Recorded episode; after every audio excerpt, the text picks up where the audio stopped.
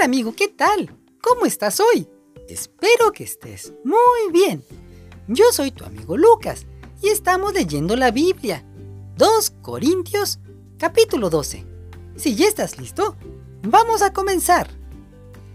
La fuerza y el orgullo de Pablo.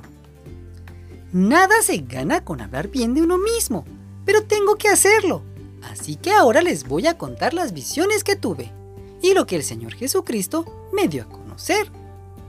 Conozco a un hombre que cree en Cristo y que hace 14 años fue llevado a lo más alto del cielo. No sé si fue llevado vivo o si se trató de una visión. Solo Dios lo sabe. Lo que sé es que ese hombre fue llevado al paraíso y que allí escuchó cosas tan secretas que a ninguna persona le está permitido decirlas. Yo podría estar orgulloso de conocer a una persona así, pero no de mí mismo, pues yo solo puedo hablar de mis debilidades.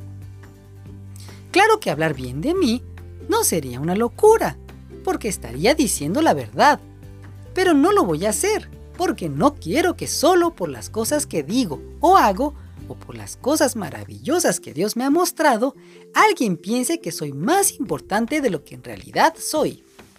Por eso, para que no me llene de orgullo, padezco de algo muy grave. Es como si Satanás me clavara una espina en el cuerpo para hacerme sufrir. Tres veces le he pedido a Dios que me quite ese sufrimiento, pero Dios me ha contestado, mi amor es todo lo que necesitas. Mi poder se muestra en la debilidad. Por eso, prefiero sentirme orgulloso de mi debilidad para que el poder de Cristo se muestre en mí. Me alegro de ser débil, de ser insultado y perseguido, y de tener necesidades y dificultades por ser fiel a Cristo. Pues lo que me hace fuerte es reconocer que soy débil. Pablo se preocupa por los hermanos. Sé que hablar bien de mí es una locura, pero ustedes me han obligado a hacerlo. Yo soy tan capaz como esos superapóstoles, así que son ustedes los que deberían hablar bien de mí. La paciencia con la que he trabajado por ustedes y los milagros y las cosas maravillosas que he hecho con el poder de Dios demuestran que soy un verdadero apóstol. Solo una cosa buena les faltó que otras iglesias sí tuvieron. Ustedes no me ayudaron con dinero. Perdónenme. Tal vez sea mi culpa no haberles pedido ayuda. Ya estoy listo para ir a visitarlos por tercera vez, pero tampoco ahora les pediré que me ayuden con dinero. Me interesan ustedes, no su dinero. A fin de cuentas, no son los hijos los que deben juntar dinero para los padres, sino los padres los que deben juntar dinero para los hijos. Y ustedes son mis hijos. Y yo, mucho gusto, gastaré lo que tengo y hasta yo mismo me gastaré para ayudarlos a ustedes. Si yo los amo tanto, ¿por qué ustedes me aman tan poco? Ustedes saben que no quise que se preocuparan por darme dinero. Sin embargo, hay quienes dicen que con mucha astucia los hice caer en una trampa. Pero yo no los engañé por medio de las personas que les envié. Cuando les pedí a Tito y al otro hermano de la iglesia que fueran a verlos, ellos no se aprovecharon de ustedes. ¿No es verdad que Tito y yo nos hemos portado con ustedes de la misma manera?